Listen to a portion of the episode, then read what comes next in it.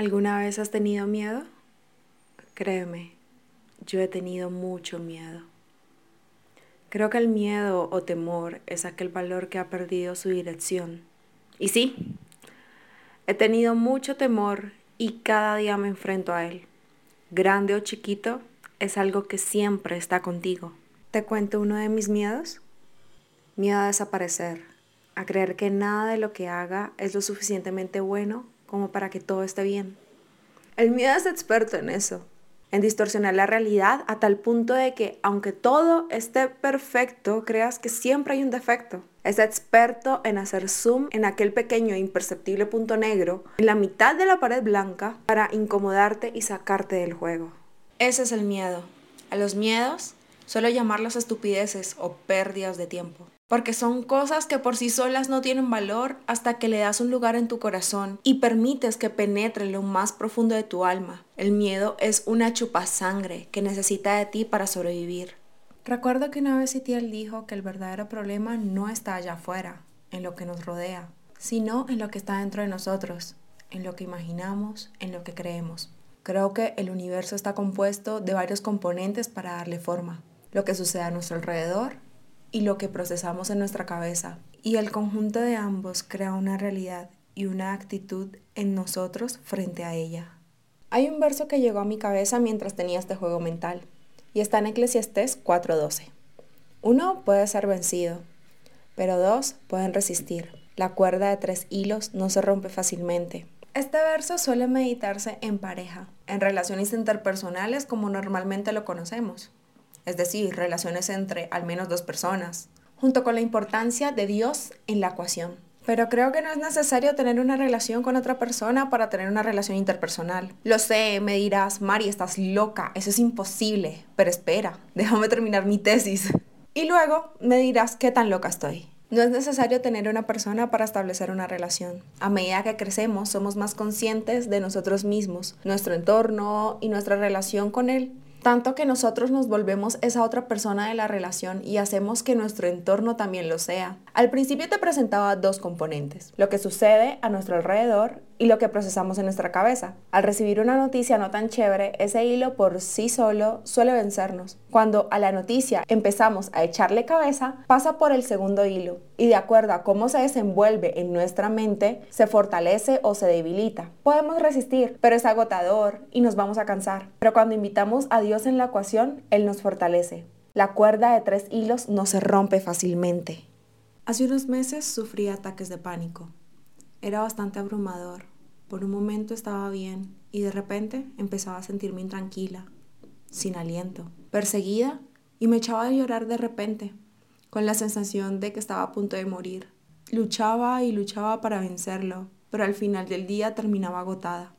Hace unos días, en medio de estos casi 100 años de soledad, ese mismo miedo quiso volver. Fue aterrador y bastante molesto. Mi realidad estaba sobre dos hilos, lo que sucedía a mi alrededor y lo que procesaba mi mente.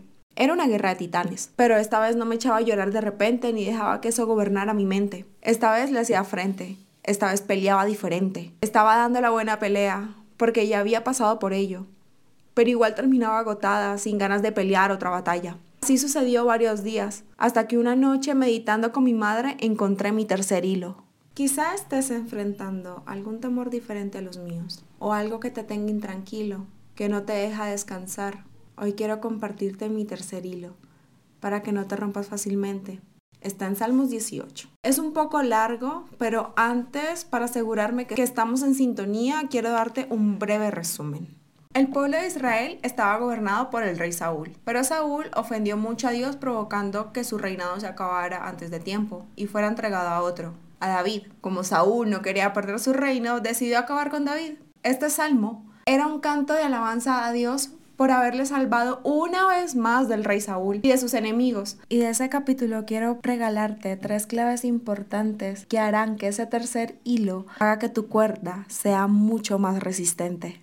Número 1. Alaba siempre. No hay una mejor arma contra cualquier aprieto que la alabanza. Cuando nos enfocamos en nuestro problema, le damos el poder que haga con nosotros lo que quiera, concentrándonos en ese punto negro y perdiendo de vista todo lo demás. La alabanza hace que nuestra atención vuelva a su lugar. ¿Pero cómo? Anota bien esto recordando quién es Dios y lo importante que es para ti. Hay una frase que muchas veces hemos escuchado que dice, no le digas a Dios cuán grandes son tus problemas, dile a tus problemas cuán grande es tu Dios. Los temores y dificultades se alimentan de nosotros, son una chupasangre y entre más hablemos de ellos, más cancha le damos. Pero cuando enfocamos nuestra atención, conversaciones, pensamientos en Dios, el panorama cambia unos 360 grados. Y aunque haya una gran tormenta allá afuera, no se nos meterá en la cabeza. Dios mío, te amo porque tú me das fuerzas. Tú eres para mí la roca que me da refugio. Tú me cuidas y me libras. Me proteges como un escudo y me salvas con tu poder. Tú eres mi más alto escondite. Tú mereces que te alabe porque cuando te llamo, me libras de mis enemigos. También puedes alabar recordando todo lo que Dios ha hecho por ti. Tenemos la hermosa capacidad de olvidar en un 2x3 todo lo bueno que nos ha pasado cuando algo malo está sucediendo. Recuerdo que mi primer desempleo estaba tan enfocada en esa situación que siempre le decía a Dios llorando cual Magdalena de pueblo. Siento que me muero, me morí.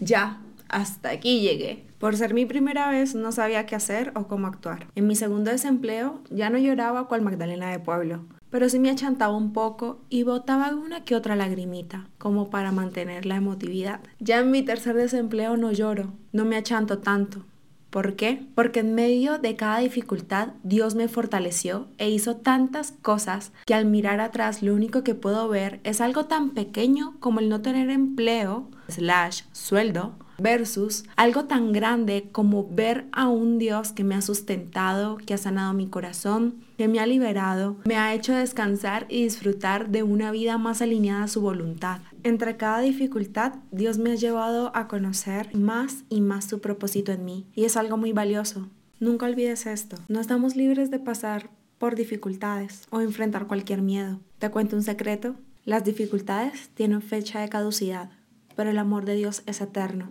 y cada dificultad es el escenario perfecto para que Dios haga algo tremendo. Pedro caminó sobre el agua en medio de la tormenta. Gedeón venció a un ejército de 132 mil soldados con solo 300 hombres. Jesús alimentó a más de 5 mil con solo 5 panes y 2 peces. Tu caso no le es indiferente. Cada vez que tengas miedo, recuerda quién es Dios y todo lo bueno que ha hecho en el pasado. Eso te dará las fuerzas para seguir avanzando, para seguir alabando. Así que exagera, engrandece, cambia la forma en la que cuentas lo que sucedió haciendo énfasis en lo bueno que es Dios. Una vez en que la muerte quiso atraparme entre sus lazos, fui arrastrado por una corriente que todo lo destruía. Me vi atrapado por la muerte, me vi al borde de la tumba. Lleno de angustia, llamé a mi Dios, y Él me escuchó desde su templo. Mi oración llegó hasta sus oídos. Hubo un temblor en la tierra, y la tierra se estremeció. También los cerros temblaron desde sus cimientos. Temblaron por el enojo de Dios. Echaba humo por la nariz y arrojaba fuego por la boca, y lanzaba carbones encendidos. Dios partió el cielo en dos y bajó sobre una espesa nube, cruzó los cielos sobre un querubín, fue volando sobre las alas del viento, se escondió en la oscuridad entre las nubes cargadas de agua que lo cubrían por completo. De su grandioso trono salían nubes, granizos, carbones encendidos. De pronto en el cielo se oyó una voz de trueno era la voz del Dios Altísimo que se dejó escuchar entre granizos y carbones encendidos. Arrojó sus relámpagos como si disparara flechas. Disparó a sus enemigos y los hizo salir corriendo. Dios mío,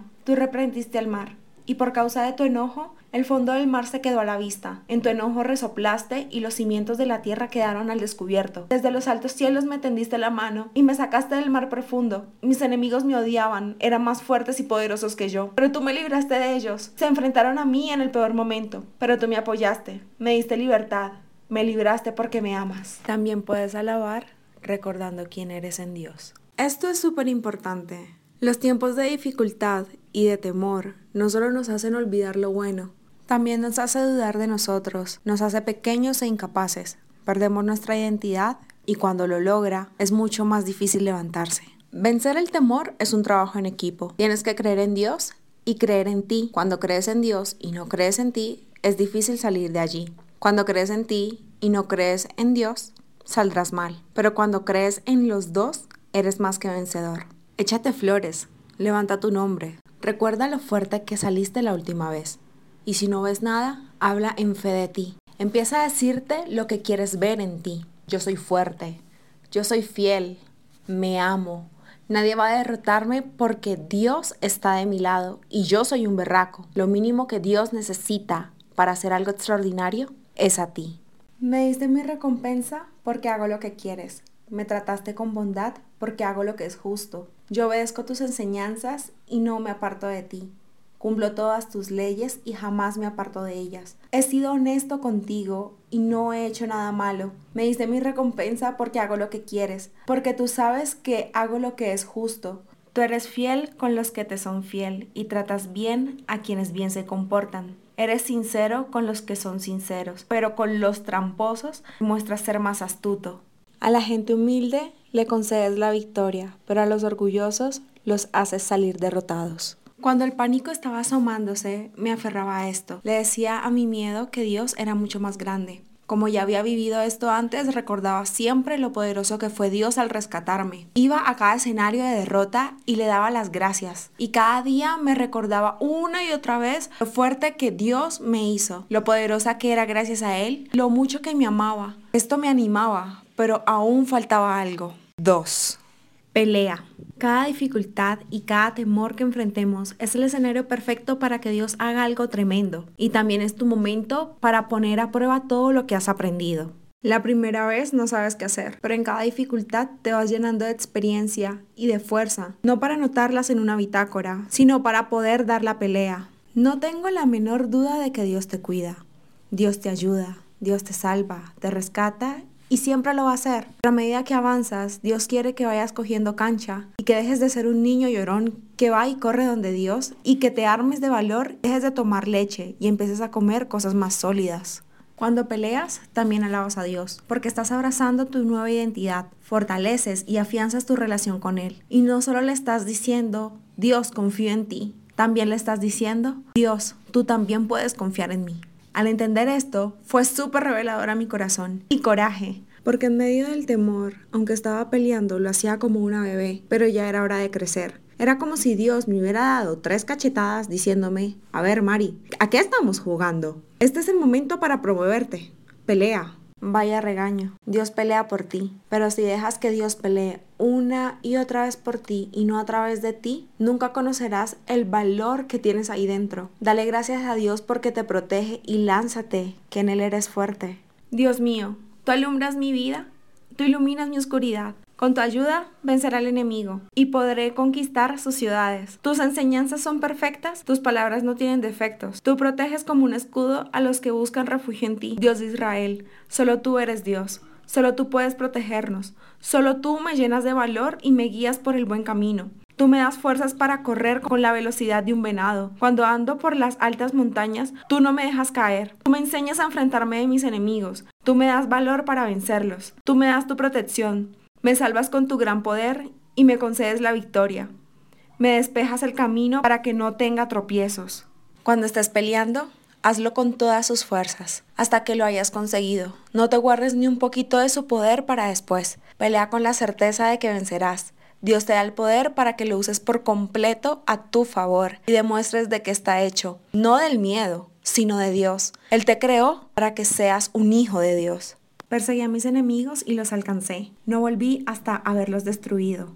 Los derroté por completo, los aplasté bajo mis pies y no volvieron a levantarse. Tú me llenaste de valor para entrar en combate. Tú hiciste que los rebeldes cayeran derrotados a mis pies. Me hiciste vencer a mis enemigos y acabé con los que me odiaban. A gritos pedían ayuda, pero nadie fue a salvarlos. Hasta de ti pedían ayuda, pero tú tampoco los salvaste. Los deshice por completo, que quedaron como el polvo que se lleva el viento. Me di gusto aplastándolos como al lodo de la calle. Número 3. Da gracias. Nunca te olvides de dar gracias. Dar gracias en todo momento te ayuda a mantenerte en el camino correcto y listo para una nueva aventura. Cuando le das gracias a Dios después de cada triunfo, le estás poniendo una coma en vez de un punto final a la historia. Dale el reconocimiento que se merece a quien estuvo contigo en los tiempos difíciles y la gloria a Dios porque Él es tu Salvador. No te olvides de todo lo que hizo por ti. Tampoco dejes que el resplandor del éxito te haga creer que fue por tus propias fuerzas. Recuerda que después del orgullo le sigue la destrucción y a la altanería el fracaso.